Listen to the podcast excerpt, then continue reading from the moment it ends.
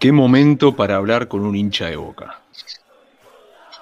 A la no llegada de Cavani hay que sumarle que vienen con un interinato, después de un interinato. Acaban de pasar a la siguiente instancia de la Copa Argentina y el fin de semana jugamos contra ellos, con un refuerzo que dio de qué hablar durante la semana. Y no solamente de Boca vamos a hablar, sino de otros temas porque la verdad, el invitado tiene un amplio currículum. Dentro de Twitter lo podemos haber visto hablando de todo. Así que sin mucha más vuelta, paso a presentarlo, el señor Tropiano. Buenas noches y muchas gracias por el tiempo. Por favor, por favor, muchas gracias a vos, Iván. Eh, creo que antes que nada la gente no se sorprenda, esta es mi voz de verdad, me da vergüenza, pero bueno, eh, es lo que hay. No se puede tener todo. Cara bonita y voz bonita no existe. Así que me tocó, por suerte, la mejor de las dos. A vos te tocó la voz, no sé cómo será tu cara, pero si sigue mi lógica, debes estar para atrás. Pero bueno, veremos. No, no, no. la regla se cumple acá también. Este, pero igualmente no es la primera vez que te escuchamos a vos. Porque vos, este, tanto tu cara como tu voz la conocemos por tanto Catarsis Ceneice como Deportivo Madero. Exactamente, exactamente, exactamente. No sé por cuál de los dos querés empezar. Yo empezaría por Catarsis porque fue el primero, porque sin Catarsis no hay Deportivo Madero. Proceda. Uf, qué fuerte. No, Catarsis, Catarsis dice. El gran proyecto que ambicioso que lo empezó Federico Cosmos. Una fatídica noche, si no me equivoco, el día después de Santos no, pero por ahí Mineiro, el día después de Mineiro creo que lo empezó. Y empezó él con un par de chicos que yo la verdad no conocía, a Emiliano, a Damián Silverstein, a, a Nico Ambrosio lo conocía, no lo seguía, pero lo. Eh, y los empecé a ver, qué sé yo, yo con Fede siempre tuve mucha relación, hasta que empecé a joder en el chat, empecé a jugar con él y me terminó invitando a estar un par de veces a mí. Y, nada, y quedé, y la verdad que encontré un grupazo, por más que de fútbol el 80% no sepa absolutamente nada, eh, está bastante bueno. Más que nada porque tenemos la libertad de decir qué estupidez. A mí esas cosas me gustan. La verdad, sentarme a hablar estilo más protocolar y más pensando más que decir, a veces, por lo menos no es mi estilo, por ahora. Capaz más adelante lo es. O sea, no te voy a mentir, si me llama TC Sport para estar mañana de panelista y tengo que hablar como habla, no sé, Traverso, sí, firmo con la mano. Con la dos manos firmo, así que si estás escuchando te dice. Pero. Pero empezó así, a mí me encanta, me encanta lo que hacemos, me encanta poder, poder joder ahí. Al ser un programa por Twitch que es un programa más que nada de gente de Twitter, lo bueno que tiene es que se diversa mucho. O sea, hay que, no sé, una noche que hablamos de cosas paranormales con él, ¿entendés? Estuvimos una hora y media hablando de eso y la gente se quedó a escucharlo. Para mí lo más lindo que tiene Catarsis, por lo menos de mi lado, esto es muy personal que voy a decir, es el reconocimiento. Yo creo que pocas cosas son tan lindas para mí como ir a la cancha o así que la gente me salude. Son cosas que uno lo ve y dice, debo estar haciendo algo bueno, no sé si algo bueno, pero algo que a la popularidad que nos ve le gusta. Si bien hay gente que me putea y todo, pues yo soy el menos puteado, lejos de todos, el menos puteado. Creo que la gente termina teniendo ahí un poco el humor que, tenemos y demás. Para mí Catarsis es la puerta a un montón de lados, es la puerta a poder ir al sector prensa de Boca, que yo ni soñaba con ir. Yo fui a cubrir prensa de Boca a un día de Copa Libertadores. Claro. Y fue algo que nunca imaginé que me iba a pasar, la verdad. Puedo decir, tipo, ¿y qué haces? ¿Por qué estás en prensa de Boca? ¿Por qué? Porque tengo un programa en Twitch que por suerte es el programa más mirado de Boca en Twitch. Es increíble. Para tener un año de. un año y un mes, con él, de, de transmisión, yo estoy hace menos, yo estaría hace 8 o 7. Poder estar eh, con ese, ese reconocimiento y la cantidad de gente que nos está mirando y te repito, ser el programa más mirado de Boca y más escuchado de Boca en la plataforma, es un logro muy importante para nosotros es algo que siempre hay que recordar para mí. Yo se los digo siempre a los chicos que somos el programa más mirado. Ellos me dicen, no, el programa más mirado de Boca es Dados en dice. Sí, qué sé yo, Dados en dice juega al P6 eh, cuando lo hace. Que le damos un beso, yo me llevo bien con él, pero no es un programa de Boca. O sea, no, no, no. cuando vos ves el programa de Davos, vos no escuchás qué, qué pasó, por ejemplo, entre Almendra y Bataglia. No tiene idea él. Y está bien que no lo sepa. O sea, no, no, no es un palo él. Pero nosotros tenemos cierta información tenemos información que a veces falla, como nos pasó estos días, como bien dijiste vos, la no llegada de Cavani, que nosotros lo dábamos como un hecho. De hecho, un par de compañeros nuestros era su gran noticia. Estoy hablando de Diego, que es eh, Infostera, y Emi, que es Proscripto Cap, Twitter. Los dos. Y los dos estaban muy seguros que venía, porque la realidad es que era muy seguro que iba a venir. ¿no? Ellos nunca mintieron con la información. La realidad es que no, no, mentir no hubo. Hay una realidad que pasa muchas veces en cualquier mercado de pase, en cualquier equipo grande, a usted pasa también, soy hincha de Racing, que hay muchos jugadores que usan un club para tener oferta de otro lado o poder mejorar esa oferta que tienen. Sí. En base fue eso. Cavani sabía que de Europa no, no tenía una oferta más que la de Villarreal, que no iba a pasar, porque la realidad es que Villarreal no lo iba a llevar a Cavani. Y dijo, bueno, uso lo de Boca, a ver si me apura alguno, que Europa, que esto, y terminó usándolo y ahora, si no me equivoco, tiene oferta de Valencia y creo que va a terminar yendo ahí, si no pasa nada raro. Lo que pasó es algo normal, que cualquier jugador que use un equipo más grande, lo hizo Silvio Romero con Boca el año pasado, también, que Independiente le debía plata y él quería mejorar el contrato. Y él usó Boca también, ya estaba cerrado prácticamente, y al último día Independiente le mejora la oferta y le paga la deuda, y se terminó quedando Independiente. Pasa mucho, pasa que al ser Cavani, y bueno, el hincha se emociona, el, el hincha especula, es, es, se excita de sobremanera, y en cuanto se baja es pegarle a todo lo que venga, y siempre se le termina pegando al mensajero, que está bien que se le pega a los mensajeros, yo he puteado a un montón de periodistas por jugadores que no vieron a boca, pero es algo que, que, puede pasar. Después, lo mismo con Romero, ¿viste? De nadie lo tenía, había entrenado en Racing, todo muy lindo, y lo terminó trayendo boca. Pasa. La realidad es que pasa. Esa es la información que tenemos nosotros que podemos hacer ese tipo de, de, análisis en base a la información que tenemos nosotros, que es muy buena. Como también la información que tenemos de que lo que pasa puertas dentro del club. Yo, como Ay, dijiste, soy crítico con muchas cosas que están pasando en Boca. Demasiado crítico. Primero porque, y lo digo con, con muchísimo orgullo, yo voté esta dirigencia, como soy activo que soy. Me parece que es una dirigencia muy buena en un montón de aspectos. En un montón de aspectos. Yo no recuerdo una dirigencia que haya tratado tan bien al socio, por ejemplo. Un montón de cosas que beneficios para el socio que tiene que son increíbles, un trato al club que es muy bueno, el, el, cuidado de la cancha es excelente, vos vas y está todo muy bien. Boca es un sueño para el socio de estos últimos tres años. Las inferiores de Boca son muy buenas, salvo que desde, bueno, si te doy una fecha, ponele septiembre, octubre del 2022, no, 22 este año, septiembre, octubre de 2021, se empezaron a hacer las cosas mal. Eh, puede pasar también. El tema es reconocer esas cosas que están mal. Y eso es algo muy bueno que para mí tenemos en Catarsis, que es la libertad de poder decir esas cosas. Si la gente sabe que o me mira o me escucha, sabe lo, lo, lo crítico que fui con la decisión de Bataglia, que siga Bataglia, que ahí te voy a corregir. Técnicamente no es un interinato lo de Bataglia. Es sí, un interinato. Sí. Lo es. Pero el tipo fue confirmado a fin de año para que siga todo el año siguiente. Bataglia técnicamente como que renuncia y lo contratan como técnico de Boca. Es eso lo que pasó. Que está mal porque fue una cosa que es totalmente insólita, porque nunca en esos meses, de él asume en agosto, si no me equivoco, hasta fin de diciembre, hasta el 8 de diciembre, eh, nunca en esos meses se demostró algo para decir, bueno, che, este es el técnico para lo que queremos en Boca, lo que queremos mostrar en Boca. ¿Qué técnico queremos para Boca? Queremos a este técnico. La verdad es que no lo mostró. Yo tengo una forma de ver eso, que es que los técnicos buenos, buenos, buenos, los de verdad, los buenos, los que pretenden un equipo tan grande como Boca, empiezan a demostrar apenas arrancan. Algo, te muestran algo, te muestran una idea, te muestran lo que sea. No te iban a salir campeón apenas arrancan, son muy pocos los que les pasa eso. Pero llegan y demuestran algo. Guardiola llegó y no demostró nada en esos meses. Me dijeron era poco tiempo, dejaron año que viene, ¿qué pasa? No. Los técnicos buenos llegan y demuestran algo. Fíjate la cantidad de técnicos que hay en el fútbol argentino que en poco tiempo demostraron algo.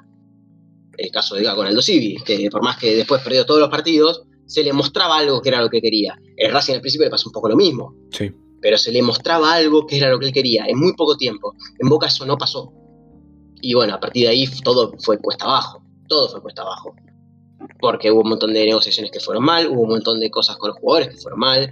Los jugadores mismos no sentían que tenían los elementos para poder entrenar a la altura que requiere un club grande como Boca. Después, si es más fácil tener un técnico maleable para el consejo o no, la verdad es que no lo sé. La verdad es que eso realmente no lo sé. Porque también decían que Batalla era maleable, pero después un montón de cosas internas que no pudieron manejar. El consejo quería que Almendra juegue todos los partidos y él dijo que no y no se nos jugó. No es que es todo tan, no, queremos a un eh, títere del consejo en el banco Boca, no. No pasa eso, no, no, no, sé si, no sé si pasa o no pasa, pero a mi criterio no. Creo que solamente dije mal. Le puede pasar, le puede pasar a cualquiera. Sí, olvidar. Bueno, y ahora que estamos hablando de, de, del técnico, Primero, bueno, ahora está Ibarra. Vos pediste varios técnicos o dijiste que hay varios que te gustaría ver en Boca. Pero ¿no te parece que a Bataglia lo echan en el peor momento posible? Sí. El tema es que es lo mismo que te dije antes. Para mí nunca tendría que haber seguido. Siguió después y Boca ya quería otro técnico para afrontar 2023. El técnico es ahora. Boca tiene una oportunidad histórica en este momento, que la tuvo muy pocas veces en toda su historia, que es que tiene todos estos meses que juega por el torneo local, ya clasificado de la Copa que viene. O sea, Boca juega ahora a un torneo que no lo está peleando y es un momento ideal para probar un montón de cosas con un técnico esto. Suponete que vos traes un técnico, te doy un ejemplo, Diego Martínez, el técnico de Tigre, ¿no? Me encanta. Me encanta, me encanta Diego Martínez, me encanta. Es un, ejemplo. En estos meses, un técnico como Diego Martínez ya está trabajando un montón de cosas que capaz al año siguiente, que es cuando tiene todas las competencias, las va a poder usar y ya las tiene pulidas. El tiempo es muy importante. Es muy importante. Por eso creo que se está desaprovechando mucho ahora con lo de Ibarra, porque todos sabemos que no va a seguir el año que viene, entonces no tiene ningún sentido ahora que, que siga estando. Pero Además que tampoco hay, pareciera haber una idea de qué tipo de técnico quieren. Hay muchas ideas de fútbol diferentes dentro del consejo, que es un gran error para mí que tienen. Ven el fútbol todos de manera muy diferentes. Y eso hace que terminen chocando. Eh, no sé, por ejemplo, cuando pasó lo de Bataglia, eh, por ejemplo, Cassini había propuesto a Cacique Medina y. No me acuerdo, para Palermo, ponele. Y Bermúdez capaz proponía a Heinze con BKCS. Y así, así. Son todos muy diferentes si lo pones a pensar o el Tata Martino y Gareca quería otro. ¿Cómo, cómo congenias esos tres? Es son, al ser gustos tan diferentes es muy difícil unirlos en uno. Tal cual. Sin embargo, para mí el gran problema que tiene Boca es que es el club, a mi criterio, del continente que más le cuesta cambiar la cabeza. Boca sigue jugando un fútbol muy antiguo, o el fútbol de una manera muy antigua, que no se juega más. Boca sigue creyendo que el octavo final trae dos jugadores y eso ya se arregla para todo lo que queda. Y hoy en día, sin trabajo, no lo, no lo puedes tener.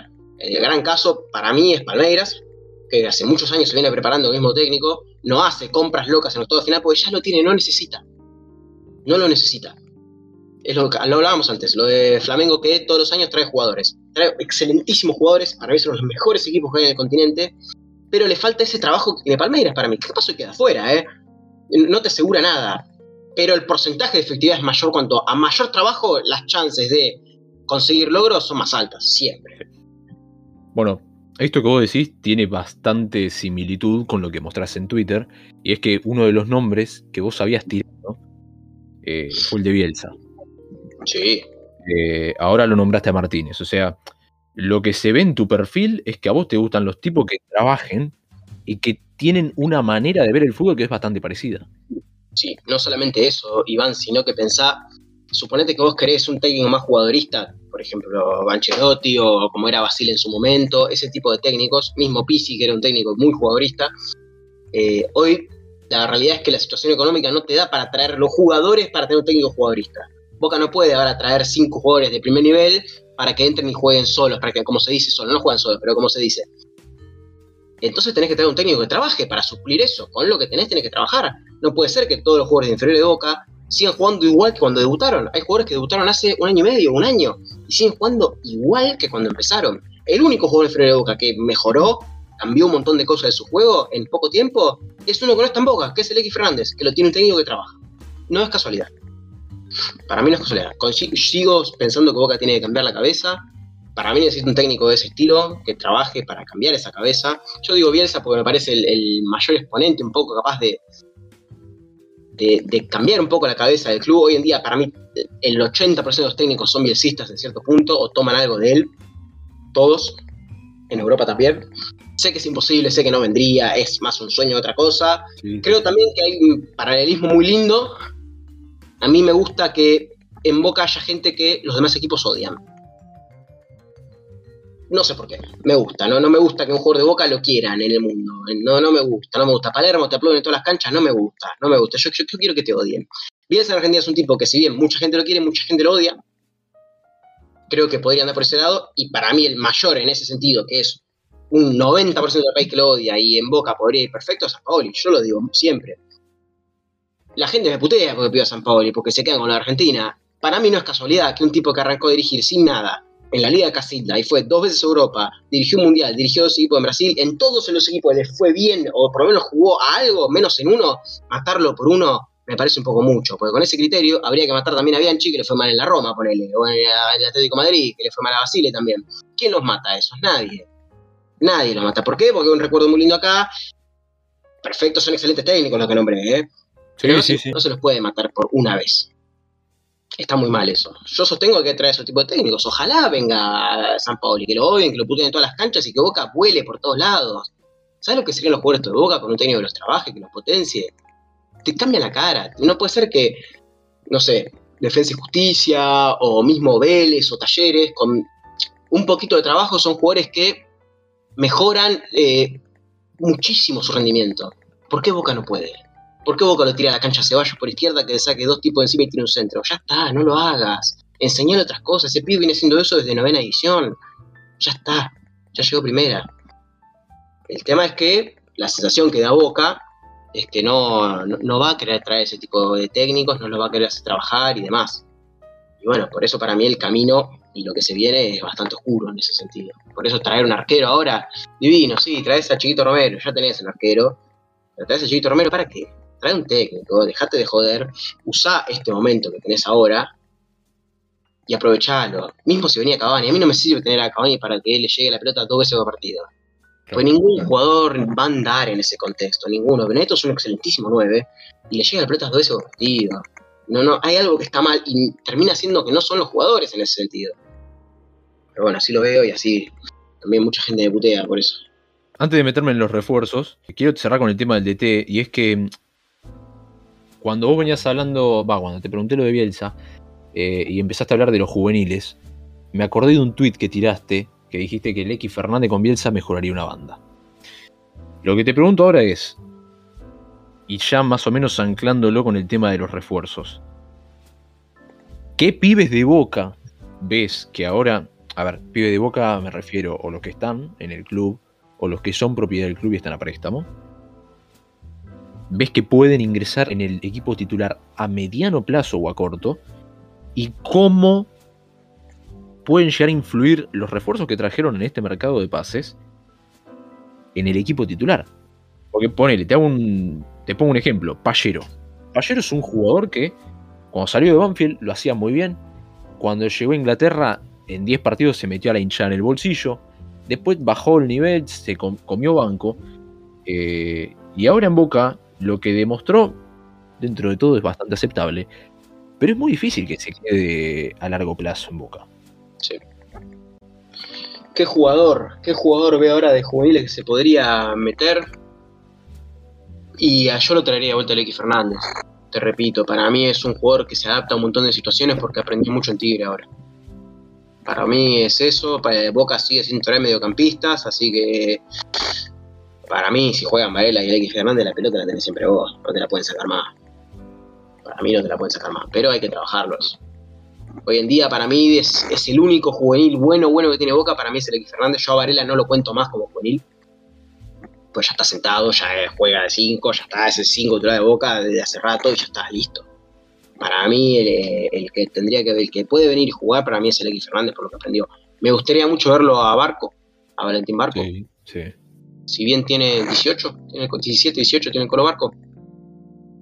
Creo que sí. Me, sigue sin, no está ni en el banco suplente. Sé que es un pibe medio particular también, que tuvo un par de problemas, poco, que medio se había comido la película de que era Marcelo y, y salía por todos lados y demás, eso decían pero me parece un jugador que también para trabajar muy bueno, es un chico con, mucha, mucho potencial.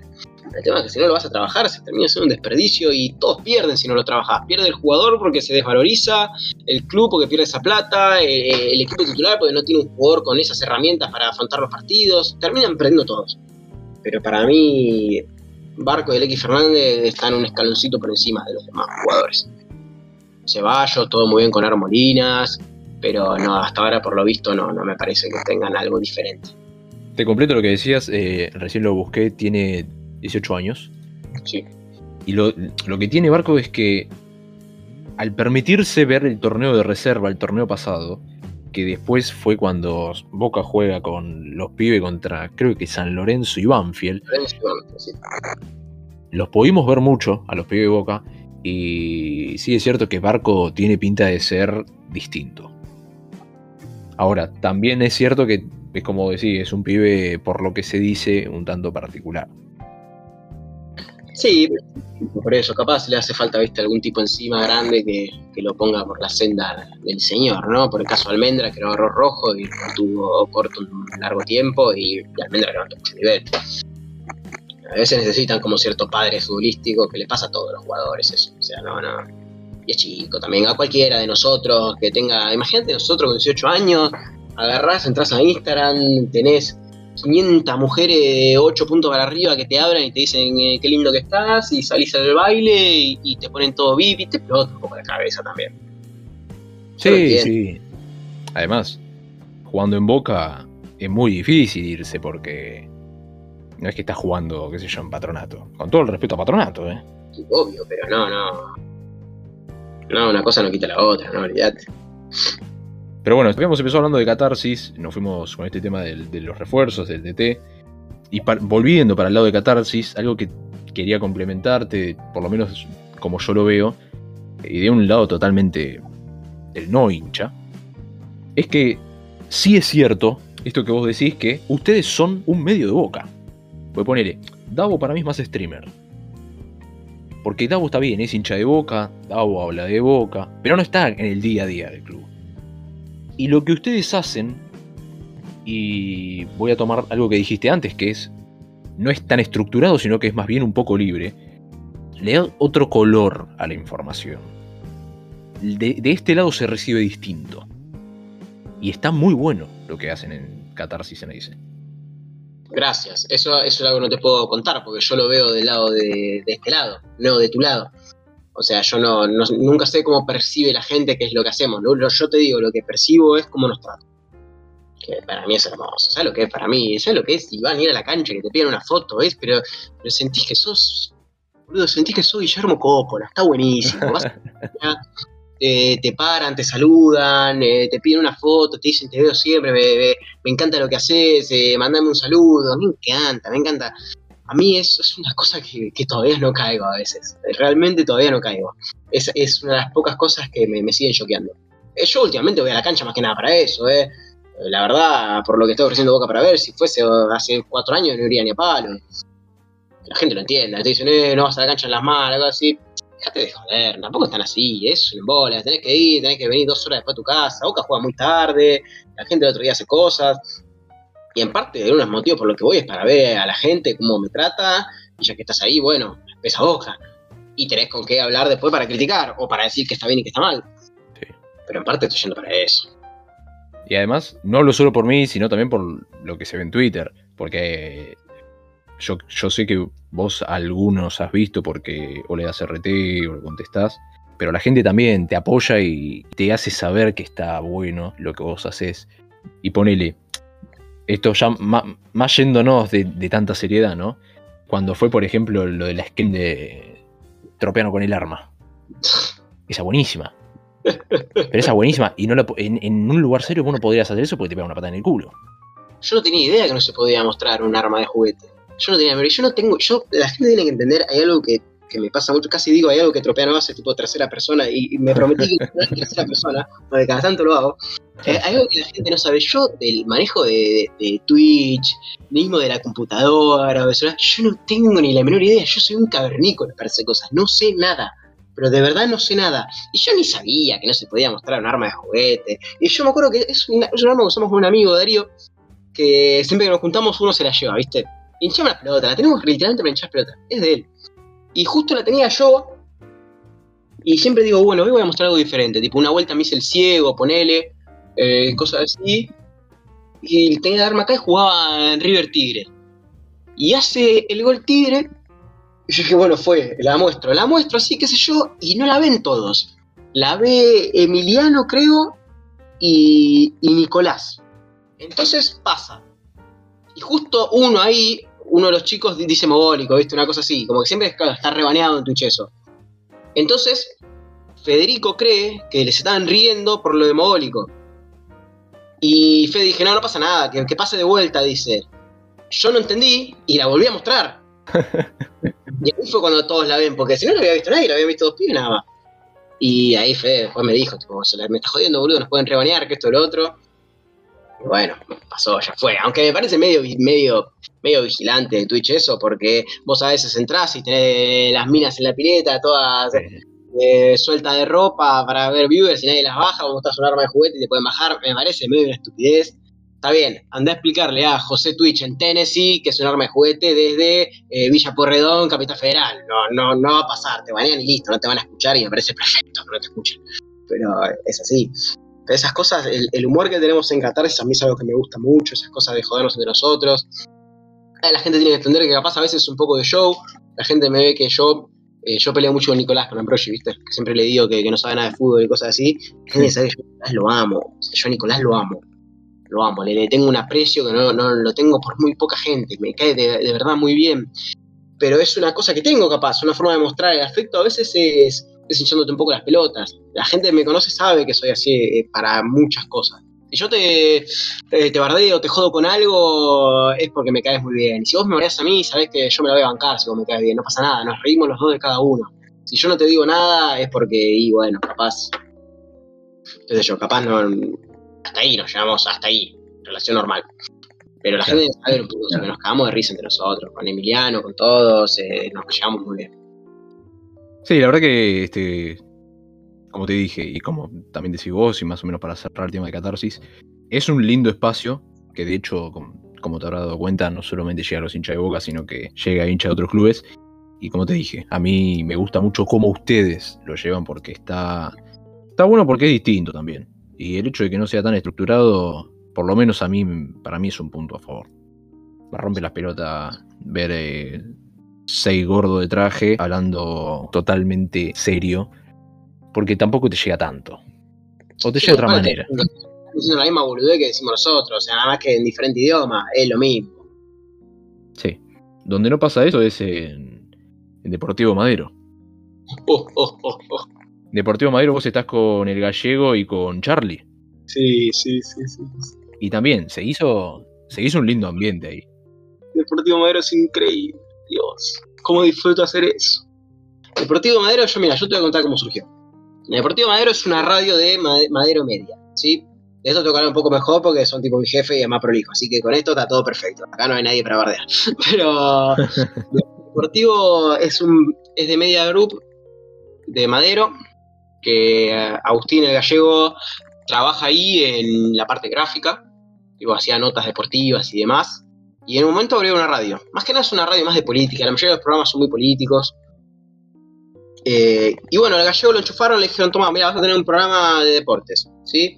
Conseguiste dos personas. Y él pone una historia en Instagram de que, de que iba a ser un, un programa, que esto, que lo otro. Y yo la vi de casualidad. La verdad es que yo entro a Instagram ni miro esa historia. Y miro así y le contesto, porque yo es muy amigo mío, Agustín, lo conozco hace muchos años ya.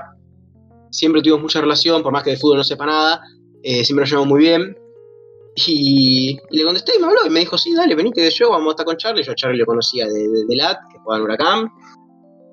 Y siempre nos llevamos bien también, o sea, no, no éramos amigos, pero lo conocía. Y empezamos a ir, y al principio era medio difícil cómo, qué queríamos hacer.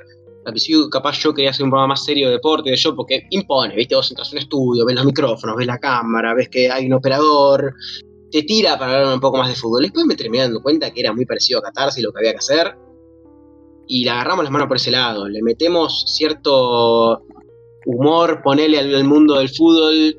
Capaz arrancamos hablando, no sé, de Chiquito Romero y su paso a boca, y eso lleva a que estemos hablando 10 minutos de Buscando a Nemo, ponele. No sé cómo. no sé cómo, pero es increíble. Hoy, nos llegamos y decimos, bueno, ¿de qué hablamos hoy? Y hoy nos pusimos a hablar de la gente que colecciona figuritas, ¿no? Entonces estamos hablando de la gente que colecciona figuritas y salta a qué tipo de compañero de primaria te caía mal, qué tipo de materia te. y contás una historia tuya, y así, así, así. Y es increíble lo que nos divertimos haciendo Deportivo Madero. Lo que me divierto, hoy fue unos días que más me divertí, justo hoy me agarraste un día que volví muy contento a mi casa. Hoy hicimos un duelo de espadas láser de Star Wars en vivo. Fue buenísimo. Vi el recorte en Twitter. No, fue buenísimo, me encantó. Yo me muy contento. A mí esas cosas me ponen muy contento. Generamos un muy lindo grupo, los tres porque somos los tres como muy diferentes. Yo siempre digo que los tres somos como las tres diferentes clases sociales de Argentina. El, gallego es la clase alta, yo soy la clase media, Cherry es la clase baja. Entonces como que chocamos siempre entre los tres con un montón de cosas. Viste, como que nos vamos acercando uno al otro y está buenísimo. lo, lo que nos reímos. Un, un día eh, nos acordamos todos que todos tenemos un boxer santino, por ejemplo. Sí, es verdad. El boxer santino. Es verdad. Y fue como todo, tipo, vos también, vos también, vos también, y nos quedamos hablando de eso como media hora, de los boxers santinos. Y a mí me encanta, nos reímos un montón, porque tenés el chiste rápido ahí, lo tenés al gallego, que es un personaje divino, aparte que siempre sale con algo raro, un día habló en francés imitando a Rafael. Mira, entonces te, te jodés entre ustedes, tenemos esta libertad, a veces tenemos el chat ahí que es buenísimo, hay gente que nos mira siempre, si bien no nos mira tanta gente como en Catarsis, ponele, porque es, es otra cosa, es otro horario, pero bueno, ahora vamos a empezar a estar a la noche, así que espero que eso levante, porque es un programa que para mí es increíble. Yo lo miro de vuelta todas las veces, por lo menos antes cuando yo hacía eh, los recortes, que los hacía yo, lo tenía de mirar todo de vuelta siempre. Y me reí un montón viéndolo de vuelta. Ahora no estoy haciendo más, ahora está el CM nuestro es Mozart, eh, ese Tiago Santillán, que también se sumó con nosotros, que era un pibe que nos miraba. Y le hablamos y quedamos, y el pibe la está rompiendo también, y es buenísimo lo que está haciendo y es ir a reírme una hora con ellos, de hablar un par de cosas de fútbol, porque hablamos de fútbol, discutimos de fútbol, pero que nos reímos haciendo ese programa, por favor. Y ahora, bueno, vamos para arriba, vamos a tener estudio nuevo, nuevo horario, un par de invitados más, la semanita que viene capaz traemos a Pablo Carroza, vamos a ver qué hacemos, vino el hijo de Massa la semana pasada, que no lo conocía por, por la liga, también por LAT, y nos está yendo bastante bien, y aparte ya no nos importa. A mí yo ya ni miro cuánta gente nos ve o ya no miro eh, un montón de esas cosas. Yo miro que voy y la paso muy bien. Y con, cada vez que lo vemos los tres caminando del estudio decimos lo mismo. ¿Cómo nos divertimos haciendo? ¿Cómo nos gusta lo que estamos haciendo? Es concreto, es una hora. Se pasa volando, volando se pasa y nos pasaron cosas que estaban buenísimas. Yo, eh, de, lo que hago, nunca imaginé que me iba a divertir tanto haciendo, haciendo algo en el gallego, la verdad, porque es un pibe muy raro nunca pensé que iba a convertir algo a hacer con él que sea divertido, porque es un pibe rarísimo. Y dije, no, voy con el gallego, bueno, yo dije, bueno, voy, pruebo, qué sé yo. Pues la realidad es eso, es ir, probar. Sí, sí. Y nada, y me terminé dando cuenta de que la pasé increíble y hoy a los tres los quiero un montón, a Alan también, que es el operador, llego y los saludo un abrazo, porque vos decís, cómo, qué, bueno, qué bueno está hacer esto, digo, qué bueno está hacer esto. Nos reímos de una manera increíble. Algo que encuentro en común entre Catarsis y Deportivo Madero y creo que también es por algo a lo cual yo consumo, es que son lugares donde vos vas a informarte por el lado de catarsis, pero sobre todo a entretenerte entre los dos lugares. Porque mm, Deportivo Madero lo que tiene también, yo un par de veces vi que hablaban de política, eh, hablaban de fútbol, porque encima el gallego sabe una banda de fútbol. Es increíble. Le, le preguntás cómo formaba San Martín de San Juan en el 2004 y el chabón te lo dice. Corrección, el gallego tiene mucha data de fútbol y tiene mucha memoria para el fútbol. De fútbol, lo que pasa dentro de una cancha, no sabe nada. Ok, te la tomo, te la tomo. Sí, sí, sí. No, porque él se cree que sabe de fútbol, porque él te puede nombrar de corrido a cómo formaba 17 de agosto futsal en el 2003 y, y te dice, no, yo soy un de fútbol, pero eso, Gallego no sabe nada de fútbol. No le crean a Gallego porque de fútbol no sabe nada. Es una computadora de fútbol. Lo que pasa no sabe nada. Bueno, una vez los estaba viendo y no sé qué, con qué carajo salió. Salió a recitar un equipo de memoria. Y dije, chabón, ¿cómo puede ser? Sí, sí, sí. No tiene ningún tipo de sentido lo que están haciendo. Y como te decía, o sea, lo que veo en común entre Catarsis y Deportivo Madero es que son lugares distendidos y la base de todo es el entretenimiento. Y eso está buenísimo. Está muy bueno eso, está muy bueno. A veces hacemos cosas ahí en el programa que que son increíbles. hoy te digo, hoy pusimos con la espada de Star Wars a hacer pelea. Vos decís, ¿qué hacen estos pibes ahí haciendo pelea? O no sé, cualquier boludez así la hacemos siempre. O jodemos al gallego por cómo come, cómo se viste. Me joden a mí por una boludez. A Charlie agarramos y le decimos, tomar la billetera, o me está robando, ¿viste? El Deportivo Madero es increíble. Es verdad, es verdad eso, que es un entretenimiento muchas veces yo sé que la mayoría de la gente que nos viene a ver tanto a Catarsis como a Deportivo Madero es por una cuestión de entretenimiento. Yo sé que es por eso. Sí, obvio. Este... Pero, a ver, lo importante es que los eligen a ustedes.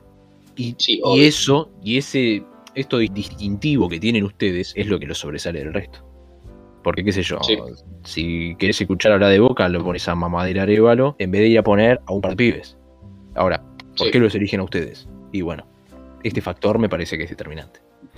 Para mí también. Pero bueno, algo, mira, algo que me llamó la atención cuando estábamos hablando antes es que nombraste a Tropiano en tercera persona. y esto, si querés, saliendo un poco de, de tu persona, persona, y metiéndonos a tu persona en el mundo Twitter, me recordó mucho a los momentos esquillos que te agarran a veces, o por lo menos que te agarraban antes, eh, con algunos chats, con algunas historias. A una foto de en un, en un centro médico. Sí, sí, sí. La foto de Tropiano ahí ripeando. Eh, ¿cómo, ¿Cómo surgió todo esto? Porque es buenísimo también. La verdad, yo quiero que la gente sepa un par de cosas. Yo siempre digo que hay, hay dos tropianos. Tipo, está, está Tropiano y está Juan. Tipo, son como dos personas diferentes. Juan es una persona súper pensante para ver un montón de cosas y es una persona súper amena. Y Tropiano es un imbécil que lo querés matar. Bueno, la gente conoce a Tropiano por lo que ve. Eh, pero la verdad es que, es que surge. Yo hace mucho tiempo estoy en la red social. Yo tengo cuenta desde el 2011, que la perdí porque puteé a Mirta. Eh, y bueno, la perdí. ¿Te acordás que una vuelta que Mirta Legrand en noticia estaba vomitando heces? Hace unos años. Sí, sí, sí un comentario sobre eso, que era una imagen muy linda para mí ver, Mirta en el piso vomitando mierda, es una imagen excelente. Y bueno, mi cuenta a partir de ahí como que vinieron todas las agencias de inteligencia, vino el Mossad, la KGB, eh, todo vino, vinieron todos, la CIA, estaban todos viendo qué hacía, y en cuanto puse tipo muerte, poner así, me la bajaron a la mierda, estaba bien, tiene lógica, estuvo bien bajada esa cuenta, mejor igual, porque había cada carpetazo ahí, celebro que me hayan bajado esa cuenta, lo celebro, no, tenía cada cosa ahí, pero olvidate, si, me llegaba a fijar que había ahí, me, me matan hoy en día. Cosa que no vamos a decir claramente, ¿no? Pero. No, no, pero era, era complicado eso. Y de ver en, de ver en Twitter, que yo siempre me, hacía reír mucho ese tipo de gente que capaz ponía alguna boludez así medio sobreactuada. Siempre me acuerdo que Auchis eh, ponía mucho. Él, era el que primero hablaba del tema de Tini, por ejemplo, en Twitter, que se hacía como que era la pareja. Y yo lo empecé a hacer me acuerdo, me empecé a volver con María Becerra, ponía eso, eh, hace unos años, en pandemia era. Y, y me que la empecé a pegar un poco con eso. Y bueno, después terminó pasando, pasando directamente a Tini. Y ahí empecé a hinchar pelota y la gente se copaba una barra. Le dije, listo, esto está buenísimo. Y era una boludez para mí de hacer porque la verdad es que me salía muy ingeniosamente. Y si la gente se reía, yo lo iba a seguir haciendo. Hay que saber cuándo hacerlo y cuándo parar. Ahora no lo hago más, por ejemplo, porque ya sabgo que para mí está quemado. Pero si siguiera agarpando, yo lo seguiría haciendo. Lo mismo que, no sé. Para mí, igualmente, lo, mejor siempre fue lo de Jorge Messi. Para mí, lo mejor es lo de Jorge Messi. De Messi Lejos. Yo he, estado sentado en. Me acuerdo el año pasado, cuando estaba pasando. No sé qué había pasado en Barcelona, qué sé yo, y él había ido en ese quilombo mi abuela se había caído, se había roto la cadera, ¿viste? El año pasado. Y estábamos en el, en el sanatorio, todo, ¿viste? Que los sanatorios tienen como un silencio eh, sepultural a veces. Y yo estaba sentado escribiendo que Jorge Messi estaba haciendo figuras con palitos exquisitos en una cosa del balón de oro. Yo estaba tentadísimo en el centro médico ahí porque me parecía fantástico. Yo de verdad con lo que me río en serio, lo de Jorge Messi. Yo cada tanto es lo único que me estalqueo para ver y reír por decir, no puede ser. Eh, eso es algo que me gustaba mucho pero ya fui parando. La verdad es que es, sale natural. Si la gente se pregunta cómo sale, sale natural. Lo de la foto editada del día que el, padre tiene que el alta, qué sé yo, yo me acuerdo que y dije, dije, bueno, tengo que hacer algo. Bueno, no puedo salir impune de esto, tengo que poner algo. Pues justo era en pleno momento, aparte y todo. Y estaban todos con barbijo y yo, yo tenía una foto mía en barbijo, no tenía mucho, pues yo no se usaba más en ese momento y le hablé a un pibe amigo mío, a Román, a Román DS, le digo, Román, eh, por favor, editámela, le digo, que tengo algo, tengo algo en la cabeza, Román ya, le digo, tenés que hacer ya. Y en dos minutos me la editó y me la dio, y dije, bueno, ya fue, vamos a hacerlo. Y la gente se subió al tren y se copó. Por suerte nadie me puteó por eso, yo siempre digo lo mismo. Si algún día me entero que a alguien de lo que hago eso le molesta, tipo a alguien del entorno de ella, mismo ella le molesta, yo no lo hago nunca más. Porque para mí es sumamente entretenimiento, nunca es para molestar nunca es porque me chupas un huevo o te odio quiero que te vaya mal. No, olvídate, la mejor. Vaya... Lo mismo con Jorge Messi. Jorge Messi, si yo, sé que el día de mañana le, molestaría eso, entonces yo no lo haría más. Pero bueno, mientras, no se van dando cuenta o se encuentran y no, no me dicen nada, yo, voy a seguir con eso. ¿Cómo sale? Te repito, es espontáneo. Es espontáneo jugar con eso. A mí una cosa que me hace reír mucho es, otra cosa cuando hay una noticia, ponerle, no sé, eh, joven de 22 años, eh, eh, hayan, cadáver de joven de 22 años. eh, la causa de muerte fue demasiada masturbación, ponele, ¿no? Y uno agarra y lo cita y le pone perdón. Esas cosas me encantan. A mí Son me encanta el, el perdón, me encanta. Me encanta el perdón. Pero te repito, es cuestión de ver qué hay y ver qué, qué capaz ingenio tenés. Es entretenimiento, es eso. Tipo, la gente que me lee en Twitter sabe de que, de que no soy un enfermito mental que está por ahí pensando cosas raras, nada que ver, es entretenimiento. Eh, la gente que me conoce sabe que soy un pibe súper normal. Estoy tirando unas de, de defensor de violador total con esto, ¿eh? Tipo, la gente que me conoce y cosas así, digo, me estoy cavando la tumba mal. Todo el que dice eso es culpable. Pero bueno, que la gente sepa que no, que, que soy un pibe sumamente tranquilo y que no. Lo que hago lo hago para hinchar pilotas y reírme un rato. Por suerte a la gente le copó bastante. Es increíble. Yo veo hoy en día. Estas son boludeces que yo hacía hace cuatro años, jamás, pero nadie me junaba.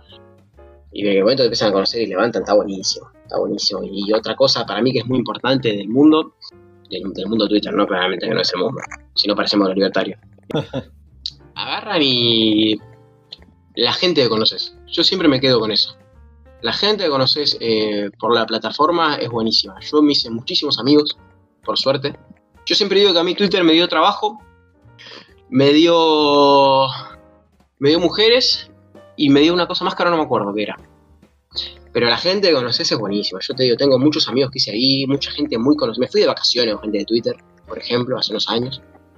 Gente que, que me llevé muy bien, gente que no tengo problema con mucha gente, la verdad es algo bueno para mí que tengo. No hay nadie que diga, tipo, uh, este es un pelotudo, este lo odio, este me trató re mal, este, por suerte no me pasa.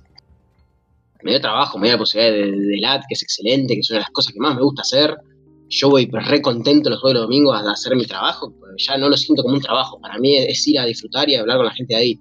Twitter en un montón de cosas me dio, me dio eso, eh, me dio mi novia de ahora, por ejemplo, yo estoy de novia ahora con una chica de Twitter, con él, y vos decís, sí, sí, y fue por ahí, me encanta, y la hago un montón, y me encanta porque es, es por ahí, y fue por ahí, bueno, fue por ahí, ¿qué le vamos a hacer? Está, listo.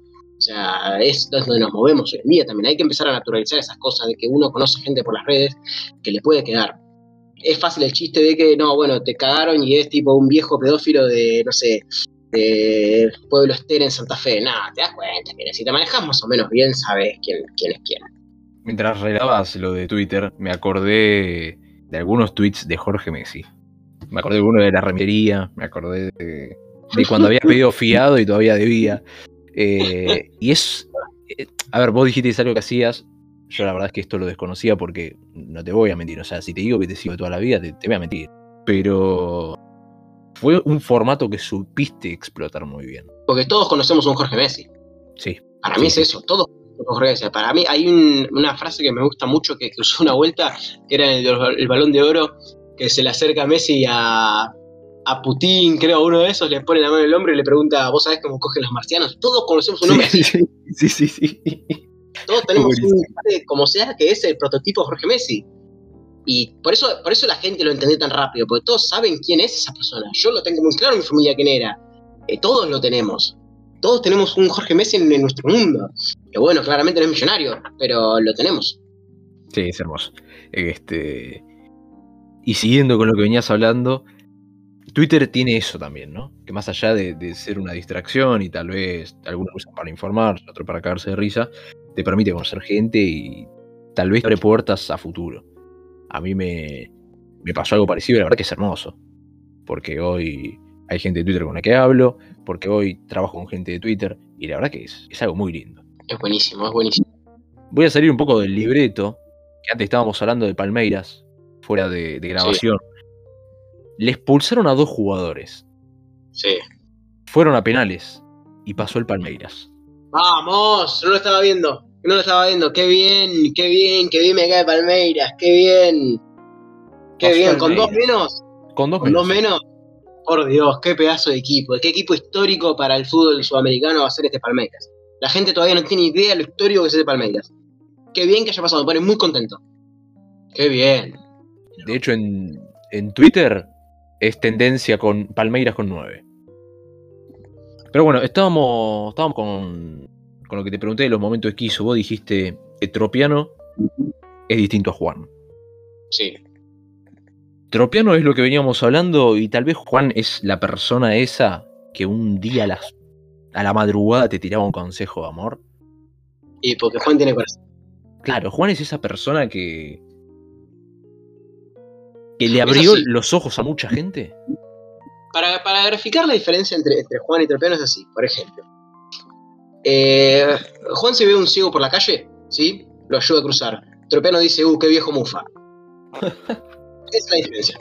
Y está Francisco en el medio, pues yo soy Juan Francisco. Francisco todavía no sé quién es, algún día aparecerá. No, no tengo idea de quién es Francisco. Un día me sentaré a hablar con Francisco, pero no sé quién. Si Tropiano o Juan se va a sentar con él. Pero lo que sé de eso, de los consejos y eso, me me acuerdo que me pasó mucho, creo que era en cuarentena todavía, si no me equivoco. Y yo veía mucho que hay un montón de pibes que, que hablaban, que esto, y estaba muy, muy fácil el chiste recurrente de, no sé, a las once y media de la noche, 12, todos ponían, una época, no sé si te acordás, que todos ponían tipo, no sé, eh, no te va a contestar, en este momento le está hablando uno de inferiores que tiene un BMW, cosas así. ¿Te acordás de eso? Sí, sí, sí. Y ahí eso fue un poco mutando a pasar a, en vez de decir eso, decir tipo, no sé, eh, no reacciones a la historia. Digo, ponele algo, contestale, no seas cagón. Y así, así, asá. La más que quedó fue la de la barrita de Instagram. La gente todavía el día de hoy que me lo sigue encantando eso. La barrita de Instagram no se toca, maestro. No, la barra de Instagram, como dije, ¿sabes? Es un filtro de las mujeres para saber quién es un pajero y quién no. Así la pongas mínimo en el medio, lo más alta que todo, o a 90 grados, como carajo quieras. Es un filtro. Vos si te gusta la mujer vas y le hablas. O por lo menos sabes algo para que te hable de última, pero no hagas esas cosas.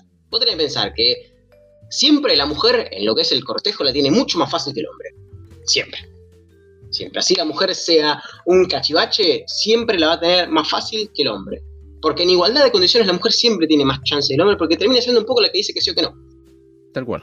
Entonces, si vos vas a, vos tenés que pensar que como vos, como vos, eh, no sé, eh, Mateo Rodríguez, que le vas a hablar a una mina, como vos, hay 10.000 Mateo Rodríguez que van a hablar a la misma mina. Vos siempre tenés que empezar en esa competencia, siempre. Tenés que buscar qué te resalta. Y los pibes capaz no lo veían eso. Capaz creo que más que nada necesitaban un, un empujoncito, capaz. Es decir, bueno, un poquito de confianza. Y capaz me, veían a mí, que decir tipo, uh, que te ve, che, qué fachero, que ve tipo, che, este, y las minas que le están atrás, vamos a hacerle caso. Porque capaz se lloran cuatro copas, me decían, a ver, cerra culo, boludo. Y puede ser, y lo tengo entendido eso.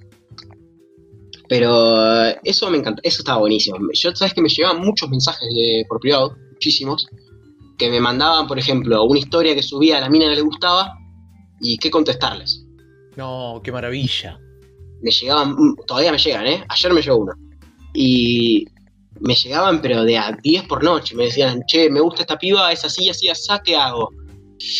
Y a veces siempre, la respuesta más fácil siempre era ahí, andá y hablale, qué sé yo, ¿viste? O sea, no, fíjate qué, te, qué le puede resaltar. Y me acuerdo de una vez un chico, que esto me pareció increíble, este, ese día sí me puse a laburar en serio con él, porque era, era muy linda la chica, claramente.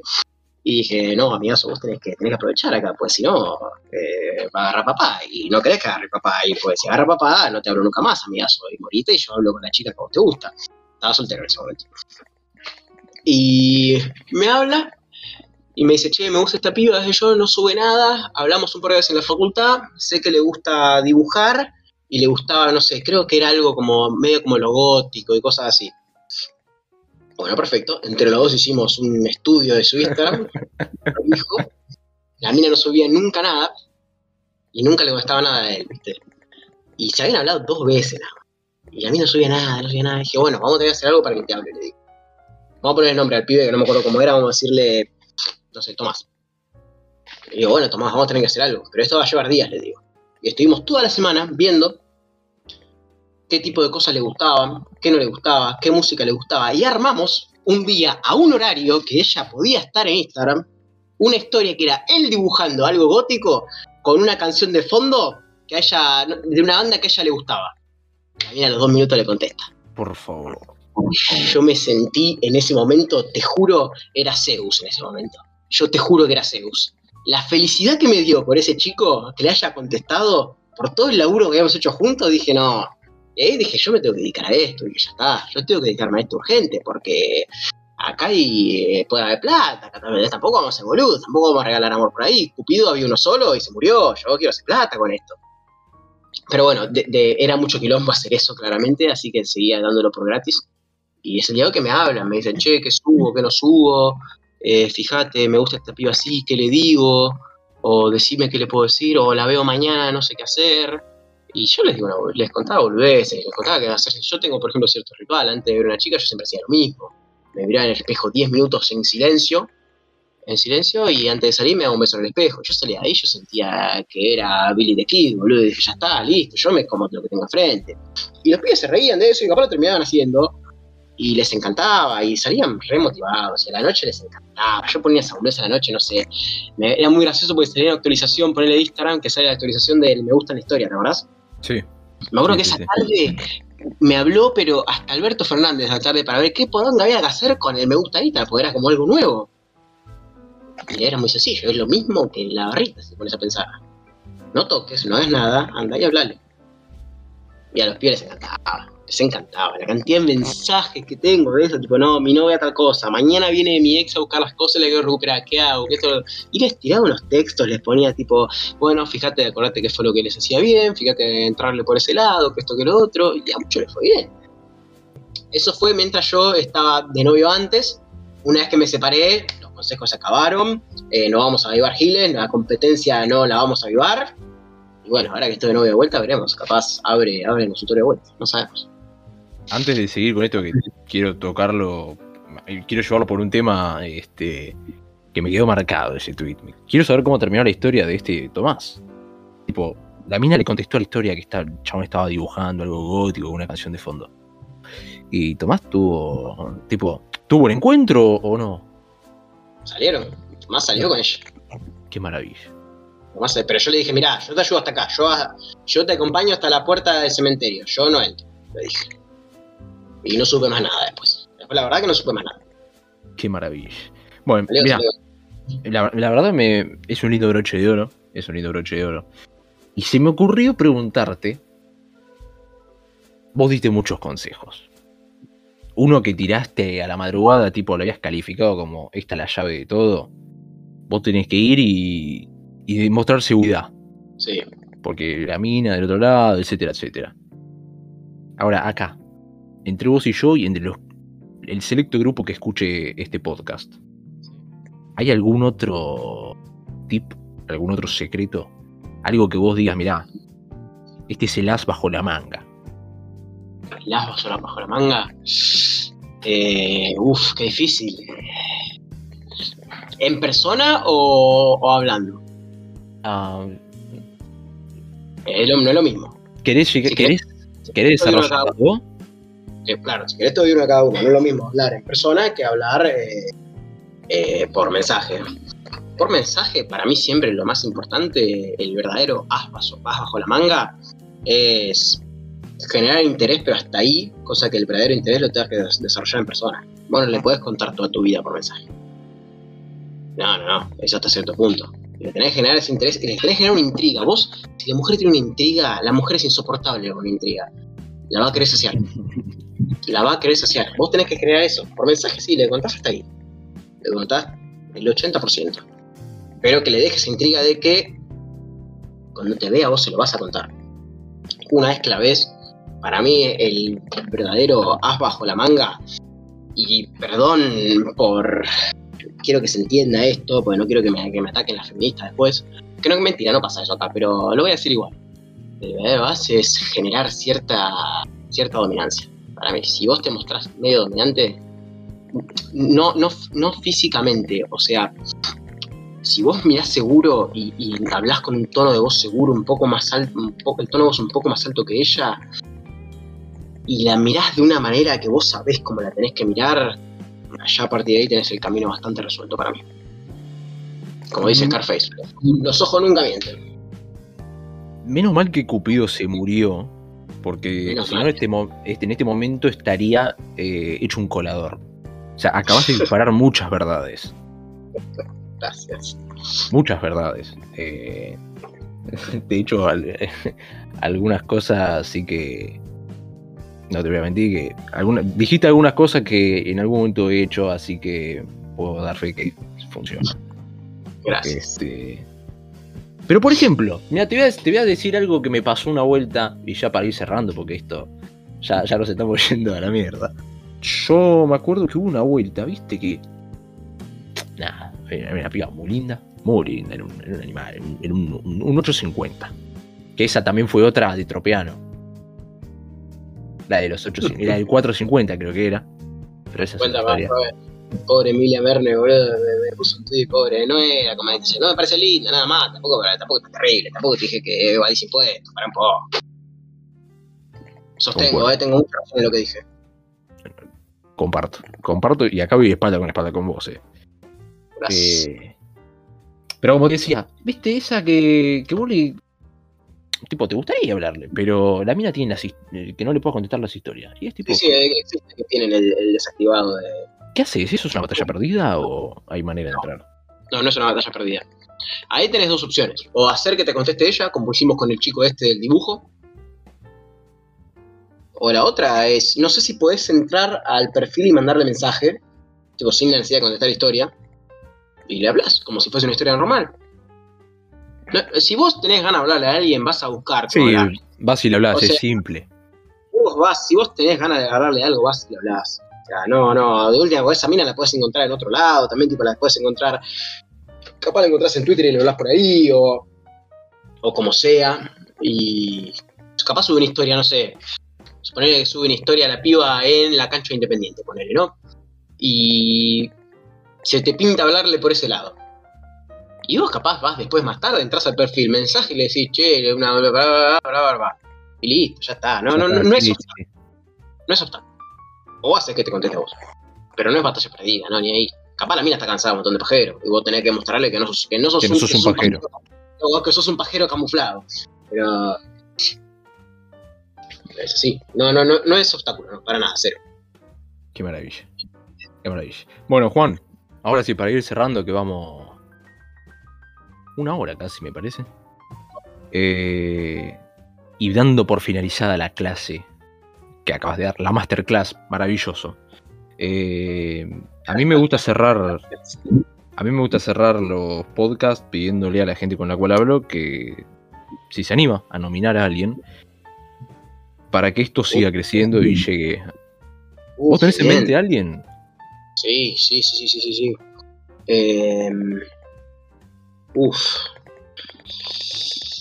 Eh, y lo voy a nominar a. Ay, ay, ay. Y lo voy a nominar a Gallego. Porque te va a dar un abanico de frases que no vas a creer que vas a escuchar en tu vida. Qué maravilla. Y ahora cuando me decís el gallego ya estuvo acá y yo quedo como un boludo. No, no, no. No, lo, lo había pensado el gallego, lo había pensado el gallego, porque la verdad que Sí, olvidate. eh, es interesante, es interesante porque lo apoya por cualquier lado. eh, y nada, este era el empujoncito que necesitaba. Así que Buenísimo. nada, Juan, eh, nada, muchísimas gracias por haberte pasado. La verdad me, me encantó, Para mí es- me encanta. Yo te juro que estoy mucho más feliz que vos. Hacer estas cosas me, me encantan. Y quiero decir una cosa más, que por, por más que no, no quiero sonar eh, agrandado ni nada, eh, si, si la gente me ve en la calle y o me reconoce, lo que sea, y, y tiene ganas, porque después hay gente que le gusta pedirme una foto, lo que sea, así yo esté eh, comiendo con el príncipe de, Persia, eh, que me interrumpa igual, no tengo problema, me encanta. De verdad me encanta. Que, que se- olvídense de eso, estoy, hago lo que sea, quieren que haga video para lo que sea, lo hago, no tengo problema que sepan eso, porque capaz, viste, qué sé yo, dicen, uh, lo vi, pero no me da saludarlo, háganlo, háganlo, me encanta. No de agrandado, sino porque capaz alguno de verdad lo quiere hacer y te da.